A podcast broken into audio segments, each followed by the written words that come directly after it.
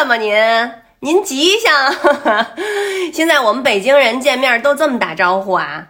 那您可能是网上那视频看多了。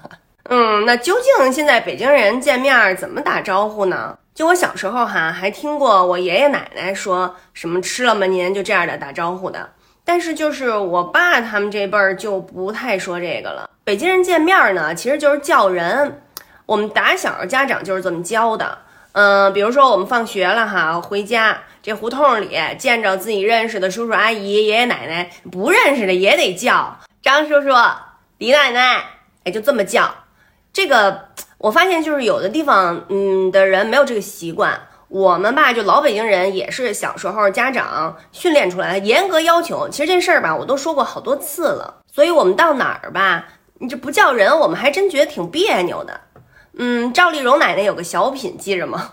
嗨，嗯哼，记得吗？其实就是从那些年开始，我们这个打招呼也就变成这样了。哈喽哈喽嗨，都就这个了。